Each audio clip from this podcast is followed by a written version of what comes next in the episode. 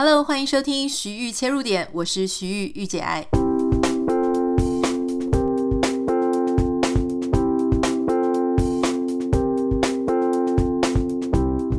欢迎收听今天的节目。今天的节目要跟大家分享一个比较轻松的话题。我保证今天真的很轻松，而且我甚至觉得你今天听完节目之后，说不定就会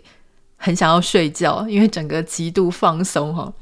上一次我们说，因为我那一天头婚啊，就是晕眩的时候，跟大家讲说要轻松一点，然后我们就有网友说，明明说要轻松一点，可是结果我还是拿出了什么主计处的一些数据等等，他说我的轻松都好不轻松，所以因为这样，我今天一定要来示范一下 如何轻松。今天我想跟大家分享一个事情啊，关于印象派。如果大家对美术啊、音乐有兴趣的话，你一定常常听到“印象派”这个词。那其实我因为最近的生活里面充满了画画跟弹琴，那我就发现说，诶，在各种路数、各种流派，我都尝试了一下之后，我发现，在此时此刻的我，呃，就这个年纪啊，这个生活状态，我真的好喜欢印象派的画画的绘画跟印象派的。钢琴、古典音乐，哈，那你对这个印象派的绘画可能不是很陌生。例如说，像莫内啊、马内、窦加、雷诺瓦等等，他们这些人的画作，大家就会把它归成是印象派。那今天稍微介绍一下，如果你很好奇，说，诶，那印象派的绘画跟印象派的音乐到底有什么样的关联？为什么他们都叫印象派呢？它的前面是什么？它的后面是什么？那其实我们可以谈到印象派，其实它就是一八六零年代法国开展的一种艺术运动，或是一种画风。那在那之前，大家可能知道就是文艺复兴时代。文艺复兴时代大概是在十四世纪到十六世纪啊。那当时我们先讲到这个印象派之前的那个文艺复兴时代。当时在文艺复兴时代之前啊，在那之前。很多人就是，如果是画作，大概很多人的兴趣都是宗教，例如说圣经里面的故事，或是一些历史重大的事件。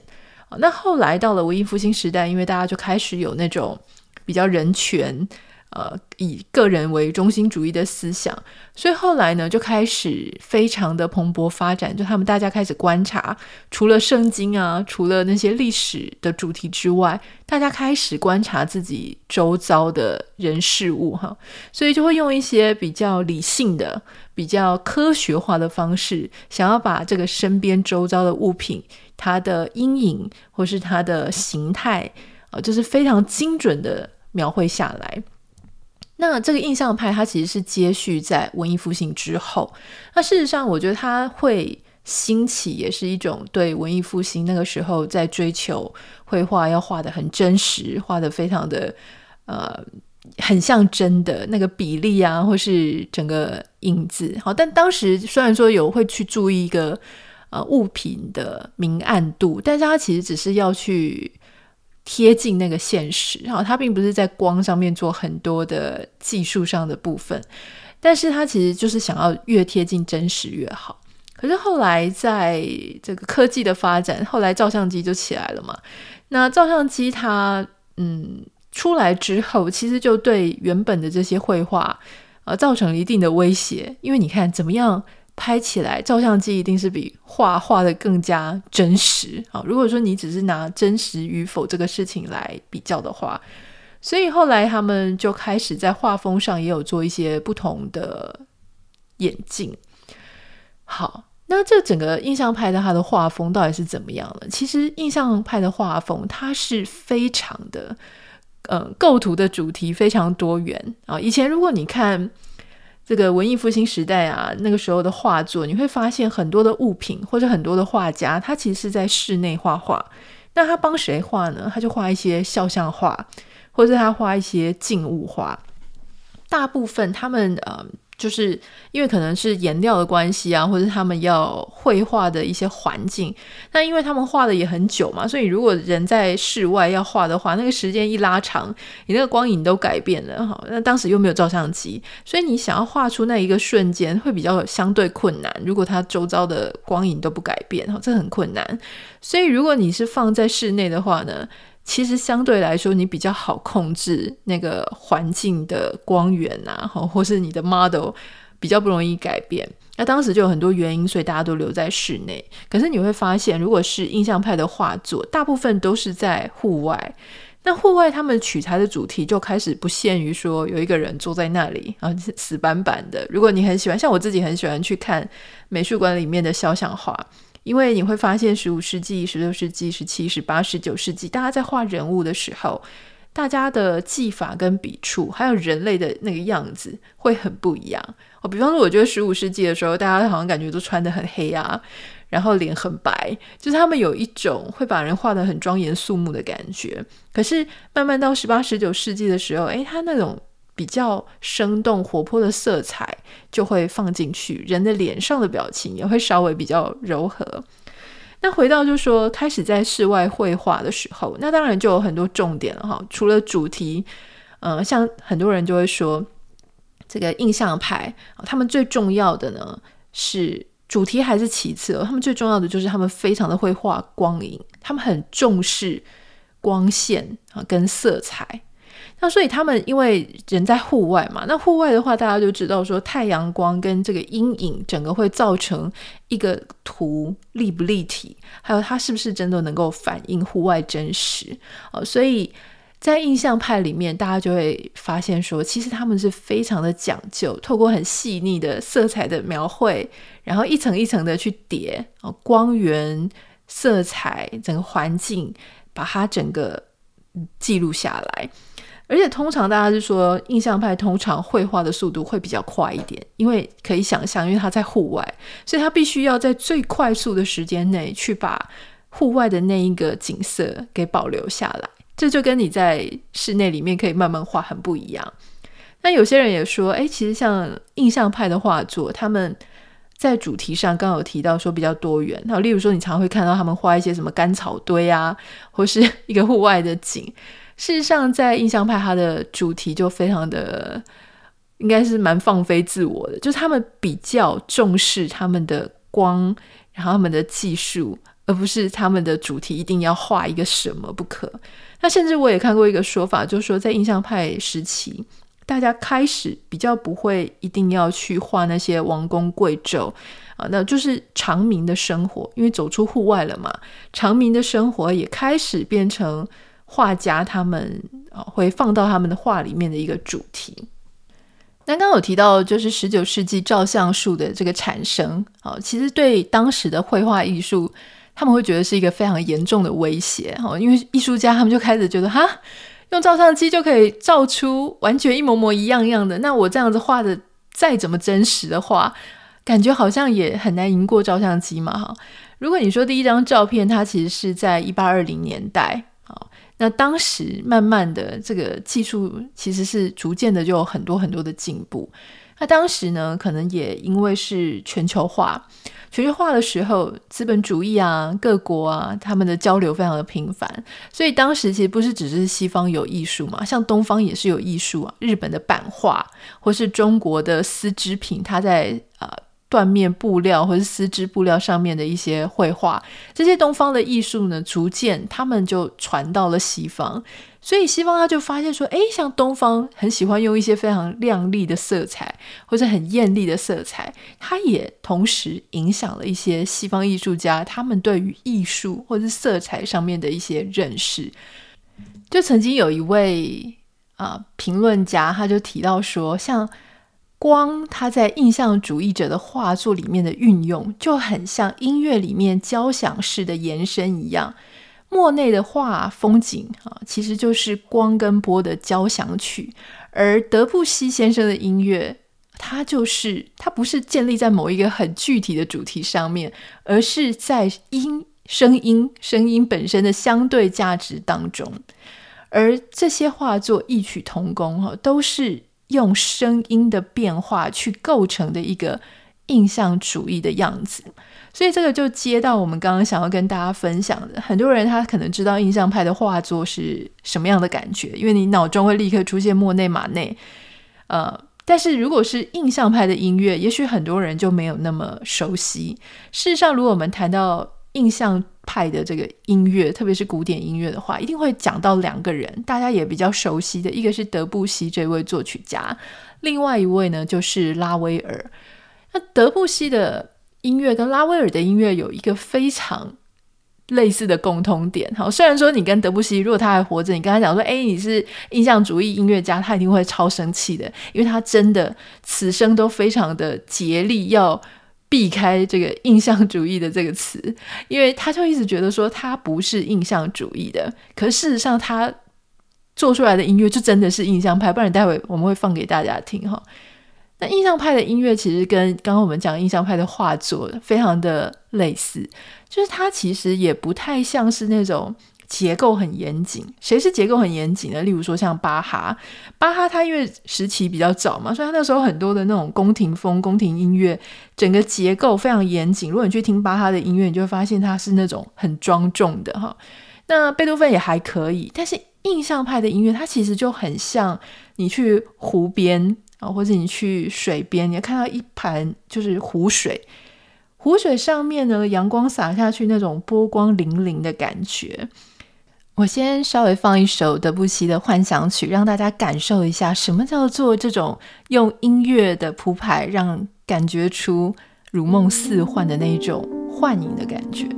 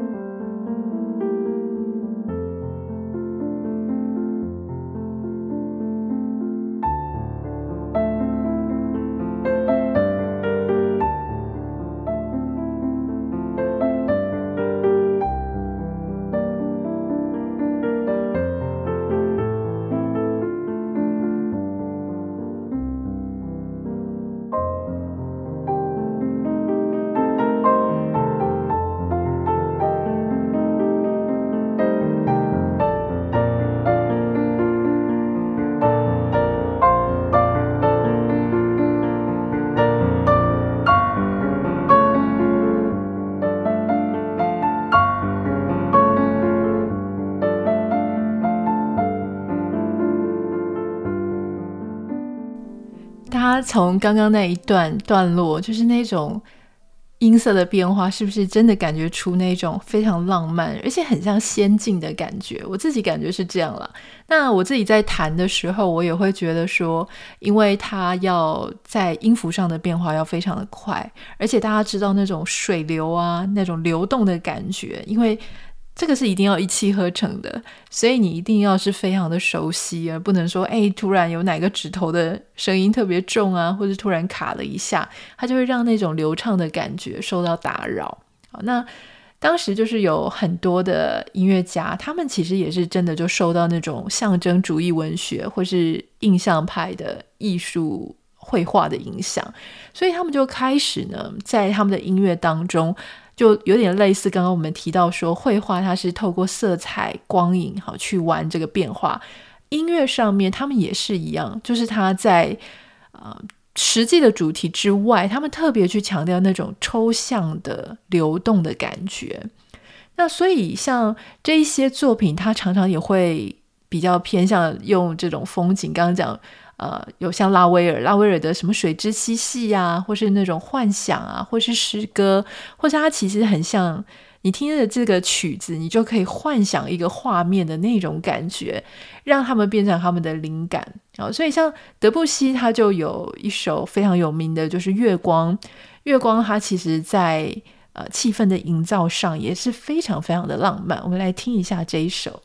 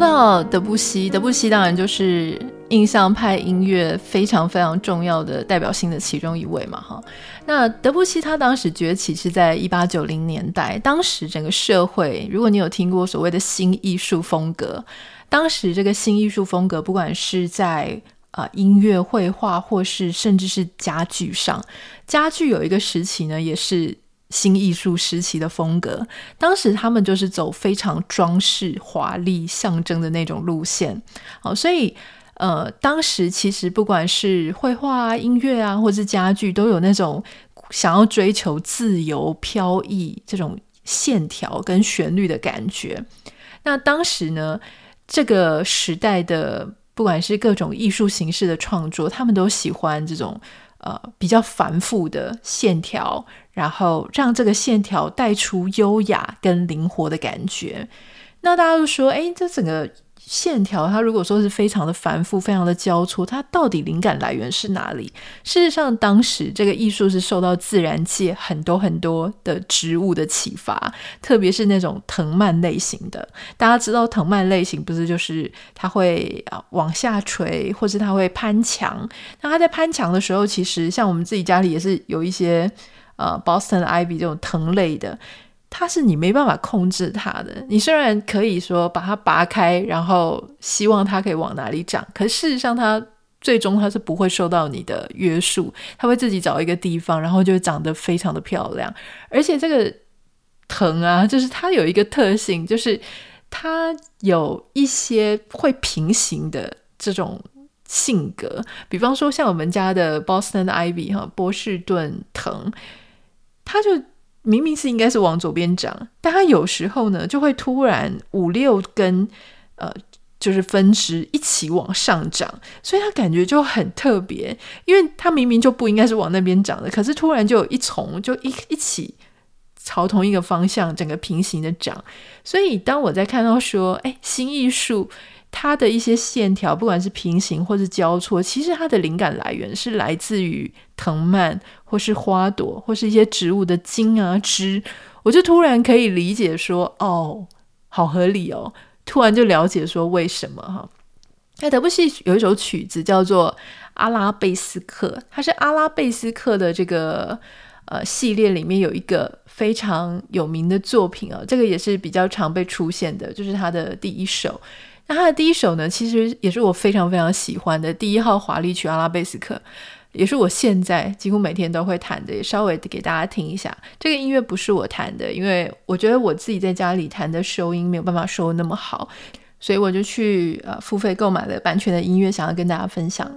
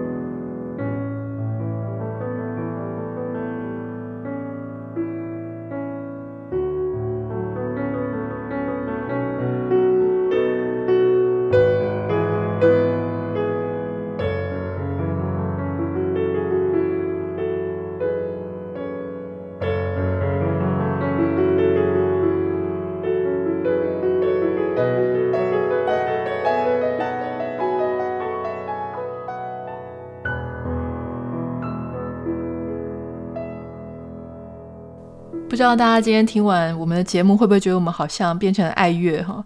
其实我自己蛮喜欢爱乐电台的，因为爱乐电台它会介绍很多我可能原本不太知道的音乐，呃，音乐的曲子啊，或是主持人的声音都非常的疗愈。可是我一定要说，爱乐的广告真的是太多太多了。其实这个也是我在做 podcast，我其实常常很反对。嗯，我我觉得如果是要做广告或是置入的话，最好就是我自己来念这些广告的台词，因为有时候广告主他们会想要塞他们做好的广告，然后因为他们会觉得他们这样子比较有一致性，或是比较有效果，他们可以找专业的人来录。可事实上，那样子的广告常常它可能跟节目的调性，或是你刚刚正在播的音乐，你正在谈的事情，它的情绪上是没有办法对接的，它就会显得非常的不协调。所以我自己就很不喜欢这样。哦，所以今天我们的 podcast 确实我觉得有一点像音乐节目了啊，但是我自己因为非常的享受。印象派的绘画、画作，或是印象派的音乐，所以很迫不及待的想要跟大家分享我的一些浅薄的发现。如果你有任何想要跟我说的话，例如说你喜欢这样的内容，偶尔我们就可以来做一下这种类似音乐赏析啊、艺术的浅谈啊。欢迎你可以私讯到我的 Instagram 账号 Anita 点 Writer A N I T A 点 W R I T E R。也祝福在这个温柔的礼拜五之后，大家有一个很舒服的周末。